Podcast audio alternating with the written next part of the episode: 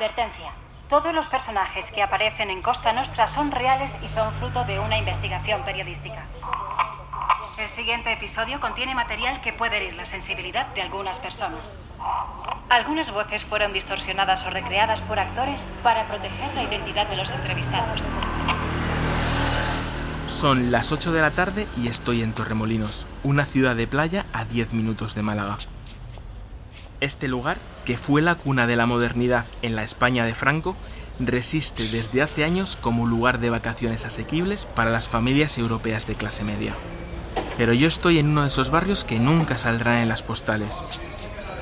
La Plaza de la Caracola, mi destino, está escondida entre bloques de viviendas. Al llegar huele a suavizante, a jazmín y a hachís. En el centro de la plaza, varios chavales se agolpan alrededor de una mesa de hormigón con un tablero de parchís. Los jugadores mueven los cubiletes y tiran los dados de manera sorprendente. Los demás fuman y gritan mientras esperan su turno. De repente, el juego se para y todos se giran mirando hacia una esquina. Ha llegado mi cita. Se hace llamar Bader y es uno de los traperos más reconocidos de la Costa del Sol. Sus canciones, sobre lo que él llama la Costa del Mal, acumulan cientos de miles de visitas en redes sociales y los que vivimos aquí, aquí tenemos tres meses. Tres meses que tú, si en tres meses no te has puesto las pilas, va a pasar hambre. Aquí el invierno son nueve meses, si no es por turismo o, por hostelería, hoteles, tal y cual, no trabajamos. Y eso se trabaja nada más que en verano. Y entonces ahí es donde viene el que todo el mundo tire a la droga, todo el mundo, que Marruecos está ahí al lado. Todo el mundo empieza a meterse ahí porque tú en una noche te llevas 6.000 euros descargando paquetes. Y aquí 6.000 euros te cuesta tres meses conseguirlo y porque si haces un cálculo de 1.200 euros en tres meses son 3.600 pavos. Y aquí nadie paga más de 1.200 euros al mes. ¿Sabes lo que te quiero decir? Y en 6.000 euros te lo dan en una noche a un niño, pues el niño se va a descargar paquete. ¿Sabes que es lógico? la costa del mal. What is this? What is this? You know la costa del mal? Málaga? You know? Estás escuchando Costa Nostra, un podcast original de Amazon Music. Esto es la costa del mar, si hace dinero la que es La mamá quiere legar, perdona mamá, pero que abusar. Movemos kilos para dinero contar sabiendo que está más. La Costa del Mal no se puede describir mejor. Marruecos es el país que más hachís exporta en todo el mundo. Las cifras producen vértigo. De Marruecos salen cada año más de 40.000 toneladas de hachís y la mayoría pasan por España, en concreto por la Costa del Sol, la gran puerta de Europa de una sustancia que en el mercado mundial representa un volumen de 11.400 millones de euros anuales. En este escenario empieza nuestra historia. es traficante, traficante nunca me ha hecho gracia. A ver, que es un trabajo normal y corriente. Hay mucha gente que dice que el traficante es un trabajo fácil. Nunca ha sido ese trabajo fácil. La gente están equivocadas. A ver, si me ves montando un coche de 40.000 euros, no. Tú tienes que saber lo que yo he pasado por comprarlo. Karim es marroquí Lleva chanclas, un bañador negro ceñido como una segunda piel y una camiseta deportiva. Tiene la piel reluciente, los dientes aún más relucientes y esa seguridad de la gente con mucho dinero. Pero lo que más me llama la atención es su reloj. Es un faro en medio de la noche. La ley de la vida. Un año tienes, un año no tienes. Como cada uno de nosotros, Karim también tiene su propia historia.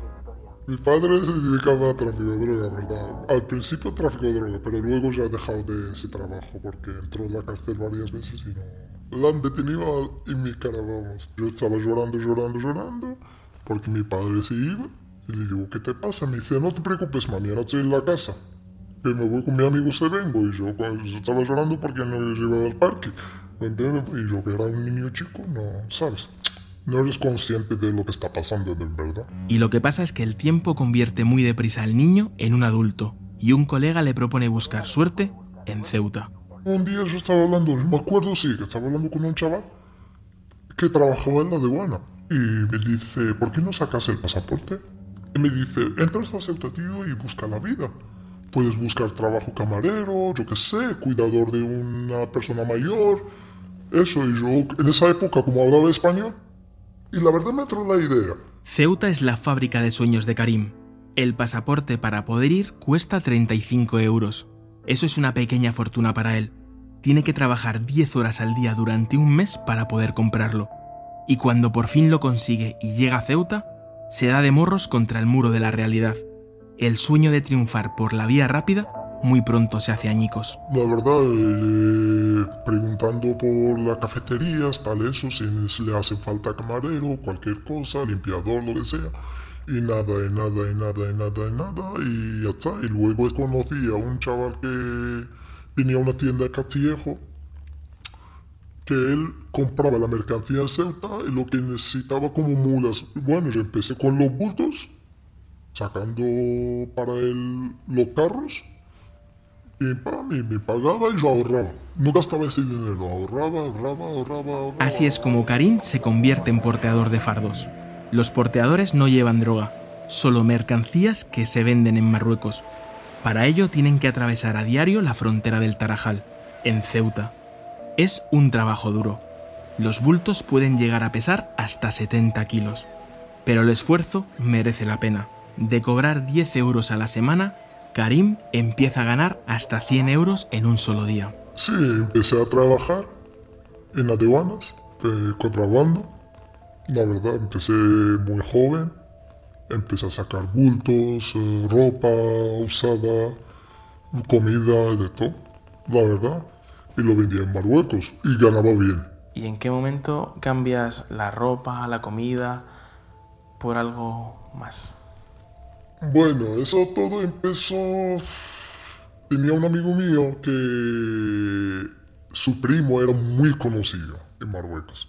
El típico que andaba con el último coche, y hasta todo el mundo sabe que es un traficante de gordo. Y un día yo me acuerdo que estaba en mi casa y me llama por teléfono me dice, ¿dónde estás?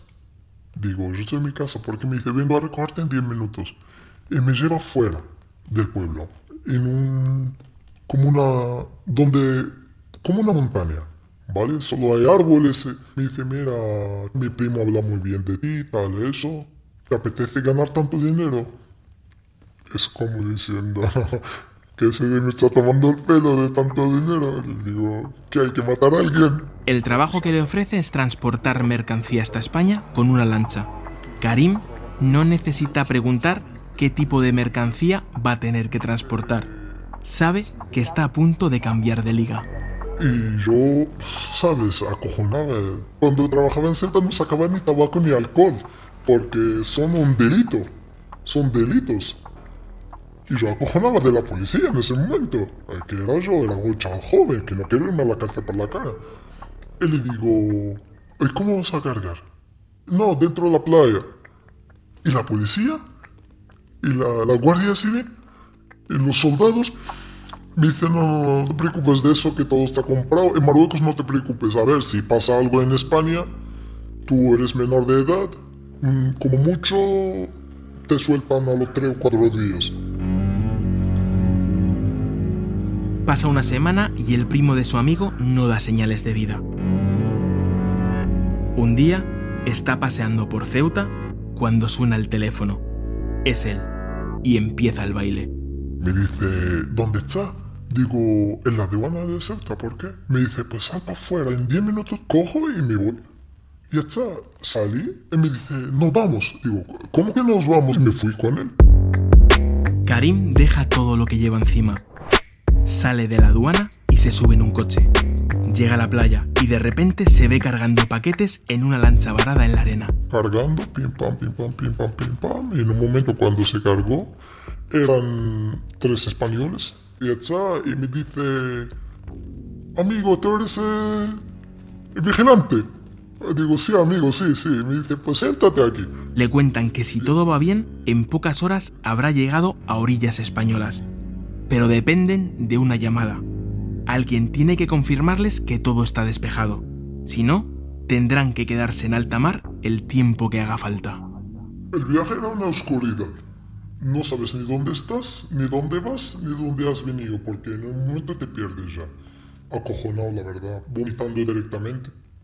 Porque vomitando, mi suerte era descargar la misma noche entre Estepona y Marbella, una cala de ese camino.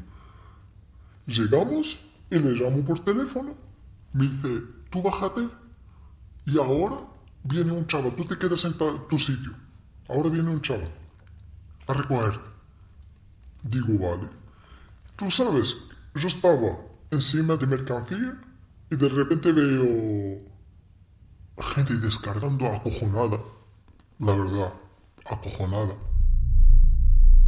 Nada tiene que ver con la tranquilidad con la que cargaban los fardos en Marruecos. En esta orilla, en la española, los nervios de Karim están que explotan. ¿Y yo qué hago? ¿Qué hago? ¿Con qué coche me voy? Me dice, tú nada, espérate que se vayan, ¿no? Y luego tú bájate, ¿vale? Y quédate en la arena. Ahora viene un primo mío a recogerte. Digo, vale. Me quedé, se han ido, yo bajé, me quedé en la arena, sentado. Y de repente veo dos tíos viniendo. Y yo quería escapar y me llamaban de mar. Y yo, que somos nosotros, eh, primos de fulanito. Ah, vale, yo pensaba que sois policía. Me cogieron, me llevaban a su casa. Tenía una casa en... cerca de Marbella. Marbella es un mundo nuevo para él. Tiene dinero fresco en el bolsillo y siente la curiosidad del niño que acaba de encontrarse un juguete con el que nunca ha jugado.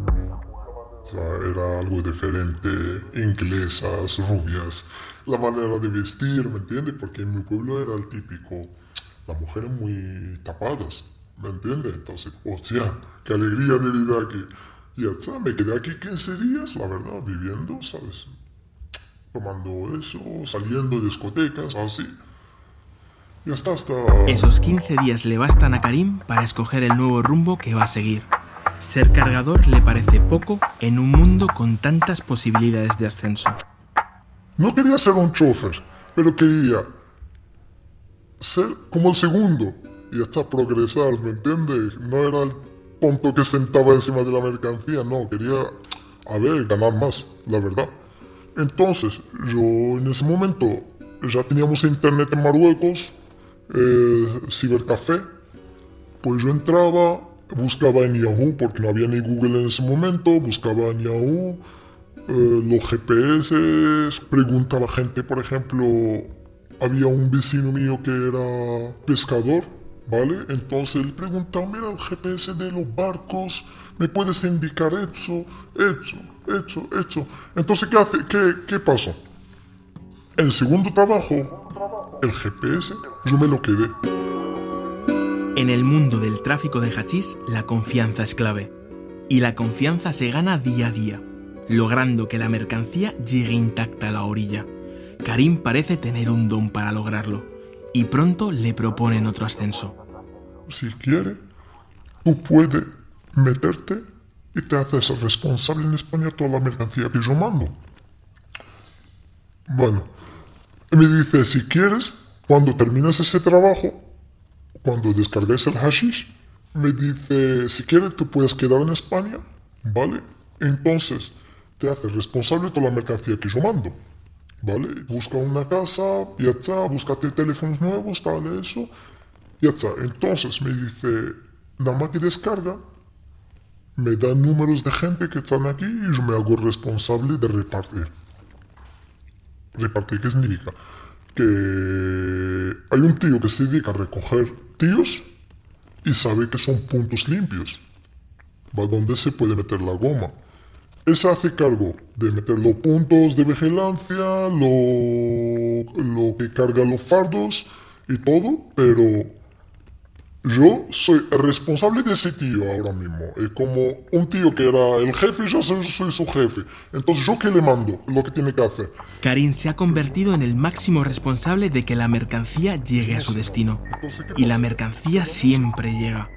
Así que en poco tiempo uno de sus jefes le ofrece un nuevo ascenso. Ser el encargado de una guardería, el lugar donde se esconde la mercancía antes de ser distribuida.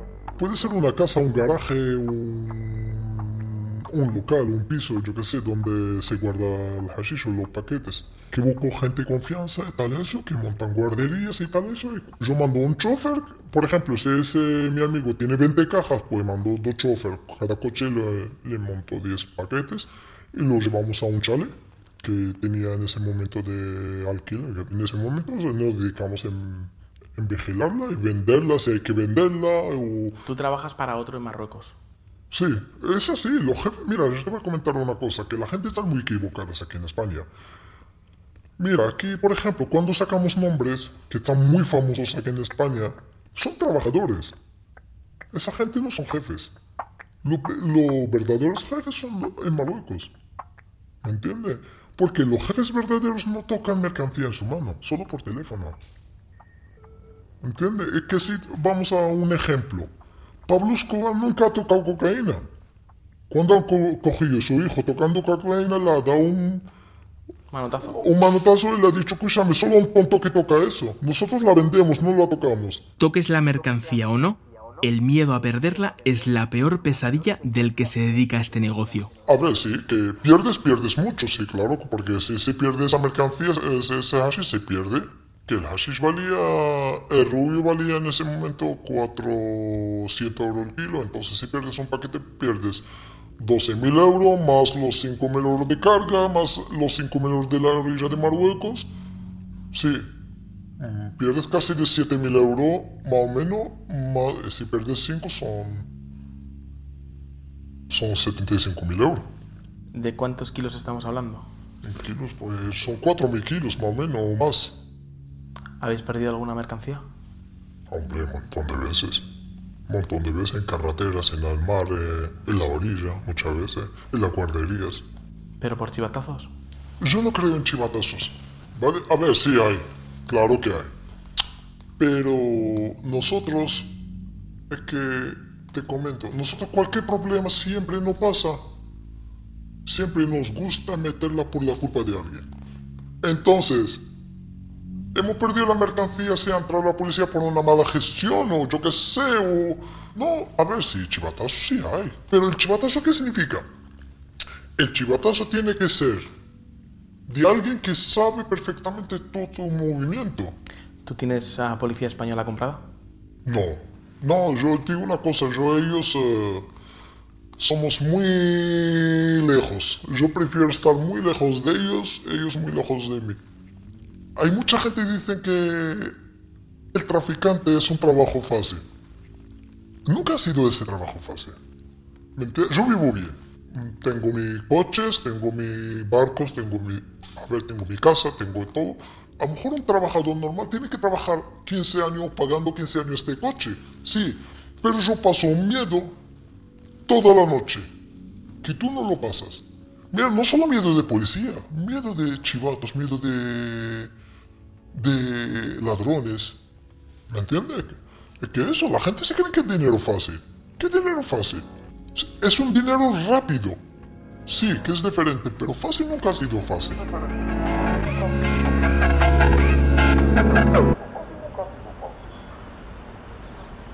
A las afueras de Málaga hay un edificio gigante de hormigón llamado la Ciudad de la Justicia.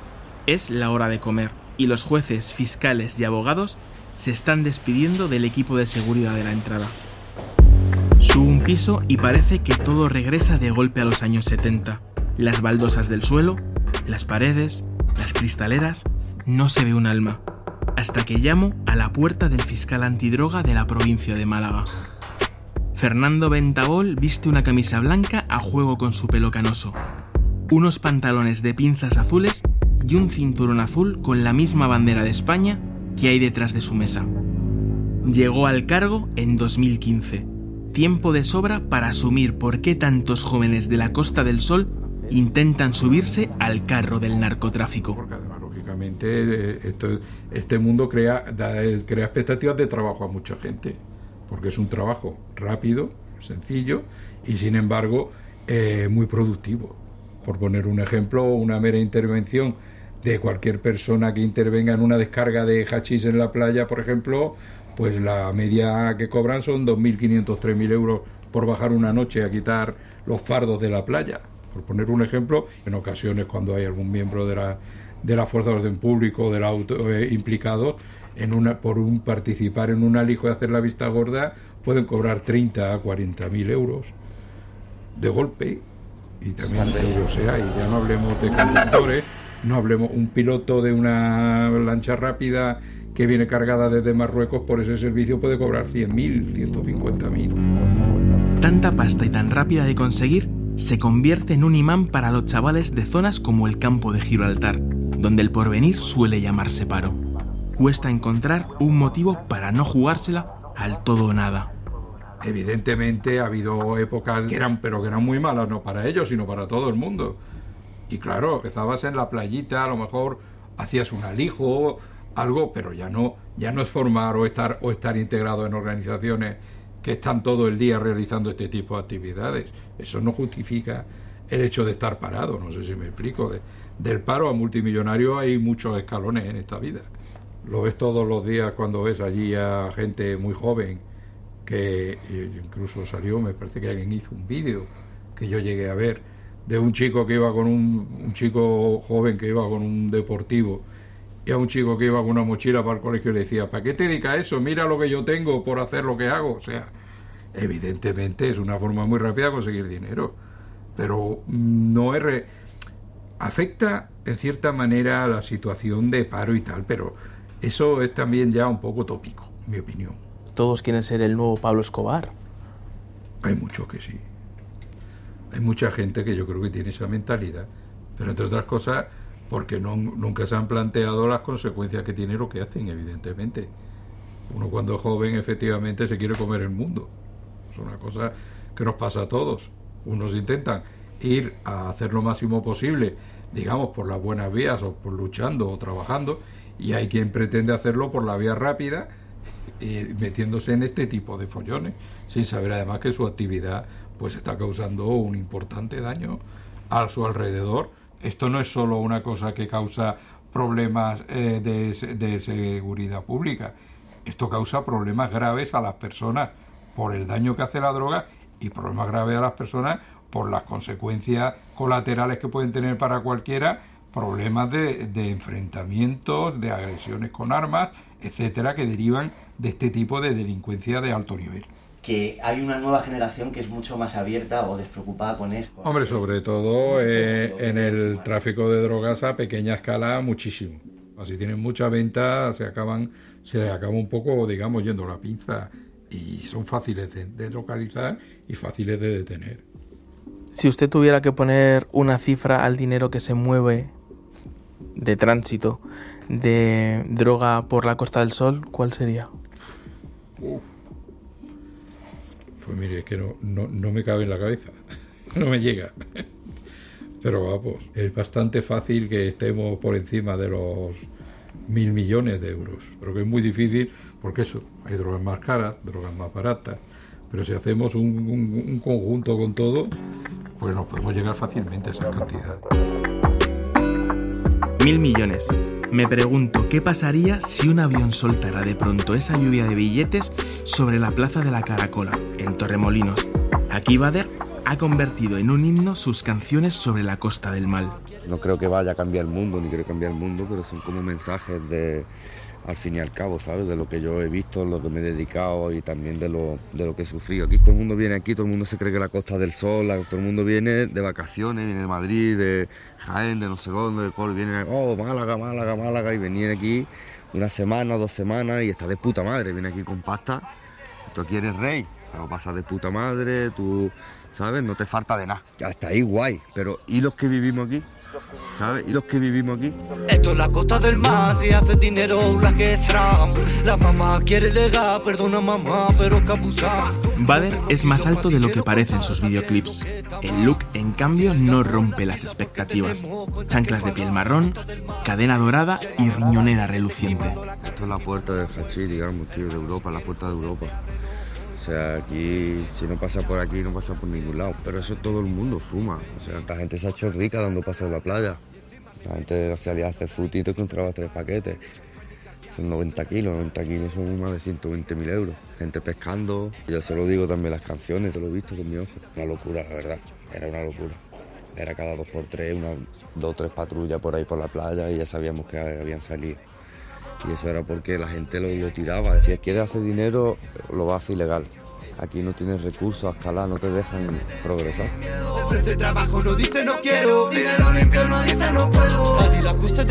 Va a darme cuenta que tiene varios colegas que no han logrado salir adelante. Mucho, mucho, muchísimo. Ahora mismo tengo muchos colegas que están, yo nunca los nombro, yo no soy así, yo nunca nombro nada, ni las canciones. Tengo amigos deportados que la han devuelto a Marruecos. Por todas esas cosas yo no he tenido esa suerte, o sea, he tenido la suerte de que, de que no me ha pasado eso, pero claro, sí, la verdad que sí, se pasa mal. De golpe, una vecina nos interrumpe porque piensa que podemos ser policías. Estamos haciendo una entrevista de radio. ¿A la radio? A la radio. Gracias, ¿eh? Gracias. Todo el barrio, hermano. Todo el mundo se vigila, todo el mundo está atento. Hay gente en las ventanas, aunque no los vea, hay muchos. Todo el mundo está atento a nosotros ahora mismo. Están diciendo qué están haciendo, qué tienen en la mano, se llevan unos cascos a la oreja. Como te tienen mucho rato, te vienen y te preguntan. O uno avisa al otro, cuidado que ahí hay un, uno ahí que está que es muy raro, ¿verdad?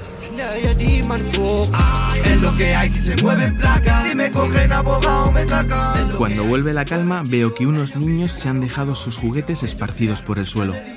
Me pregunto si la fecha del final de su inocencia ya está escrita, mucho antes de que nazcan. El mar te da mucho dinero si te pones con ellos. Por eso los narcos te dan muchísimo más que los políticos, cualquiera que, ¿sabes? Te dan recursos, tío, y ojalá no fuera así o así. Ojalá yo pudiera trabajar normal, ¿sabes? Pero en Málaga, por ejemplo, tuve niños pequeños en esquina, de verdad, vigilando a ver si viene o no nos vienen, y otros niños ahí que tú entras en un portal y te venden lo que son niños, ¿sabes? Están obligados, ojalá pudiera ganar dinero vendiendo piedra o piña, ¿sabes lo que te quiero decir? Venga lo que venga, hermano, no hay dolor. La tercera, la saga continúa. La Costa del Sol es un lugar de contrastes y en 24 horas he pasado de la Plaza de la Caracola en Torremolinos al hall del hotel más lujoso de Marbella. Aquí he quedado con un narcotraficante de la zona y no ha sido nada fácil que accediera a hablar conmigo. Es español y con muchos años de oficio. Y los años tienen eso, que te enseñan a desconfiar de todo el mundo. A nosotros nos pintan como eso, como los malos, como los que somos los que salimos en la tele, periódicos, a lo que. Eh, Nosotros somos otros empresarios. Un traficante es una persona también. Y tiene familia. Cuando hay un lío de esto, puede ser que vaya por tu familia. Su filosofía de vida y trabajo se puede resumir en cinco ideas, una para cada dedo de la mano derecha. La primera, la del pulgar, parece obvia. En su negocio se gana mucha pasta. Yo empecé a ganar dinero con 23 años. Estamos hablando de dinero de 100, 200 mil euros, 300 mil euros. O sea, ya dinero para un chaval. ¿eh? Desde que empecé, unos 2 millones y medio, 3 millones de euros más o menos. Es curioso porque 24 horas después otro narco me va a repetir casi sílaba por sílaba las palabras de Karim, el traficante marroquí. El dinero que ganas traficando no es fácil. Es rápido, pero no fácil. Segunda idea, la que corresponde al dedo índice. Con la cocaína todo se hace más grande, el dinero y el peligro. Es ya algo hay que tener mucho más cuidado, porque los fallos también se pagan. Hace mucho dinero, hay muchos grupos metidos en eso y normalmente eh, gente con empresas gordas, eh, gente importante, ¿sabes? gente respetable que no se dejan ver, ni tratan con nadie, ni nada de nada. Eso nunca termina. Ni el tráfico de hashish, ni cocaína, ni nada. Eso no va a terminar nunca porque hay gente muy importante metida en eso. Y son los que menean de verdad. eh, La tercera idea, la del dedo medio. Hace tiempo que he empezado a asimilarla. La Costa del Sol no es las Naciones Unidas de los narcos, es la Nueva Babilonia. Estaban los españoles, los marroquíes, hacían contacto, los traíamos, después venían aquí los ingleses, franceses, italianos a comprarlas. Ahora ya, digamos, se ha mezclado todo un poco, ¿no? Y mismo, pues, hay rusos, ucranianos, albaneses, rumanos, eh, argelinos, eh, colombianos también que se dedican al hachís, eh, marroquíes que se dedican a la coca. Esto, esto es ya estamos mezclados y cualquiera puede hacerlo. Cualquiera. Penúltima idea, la del dedo anular. Si quieres paz, ármate hasta los dientes. Te puedes fiar de poca gente, tienes que tener constantemente mucho cuidado, incluso con tus socios, porque cuando menos te lo esperas, le hace otra cosa. Prepárate para la guerra. ¿no? Eso es. Si tú quieres paz, tienes que saber enseñar los dientes y llegar hasta donde haga falta. Si hay que dar palo, hay que dar palo. Si hay que coger armas y llevártelo secuestrado, tienes que llevártelo secuestrado, porque al final te van a hacer un robo, te van a hacer algo que te vas a quedar tú con la deuda o va a pagarlo tu familia. Y última idea, la que nos señala con su dedo meñique. Sin duda es la más angustiosa y la más terrible de las cinco ideas. Da igual lo precavido que seas, no hay manera de esquivar al destino. Pero vamos, que también es que tienes que tener claro una cosa, que tarde o temprano cae. Pero es un hijo de puta, o vas poniendo a gente por delante tuya, que sean los conejillos de India, y vas vendiendo a gente, o caes. Has escuchado Costa Nostra, un podcast original de Amazon Music producido por La Maldita. Asegúrate de seguirnos para escuchar los nuevos episodios. Presentador Antonio Pampliega. Director Pedro García Campos. Diseño de sonido Teo Rodríguez. Coordinadora de producción de La Maldita Melissa Olmedo. Camila Sher para Amazon Music. Producción ejecutiva para Amazon Music y Wondery, Jessica Radburn y Marshall Lewy. Producción ejecutiva de La Maldita, Juan Pablo Abait y Lucas Mirbois.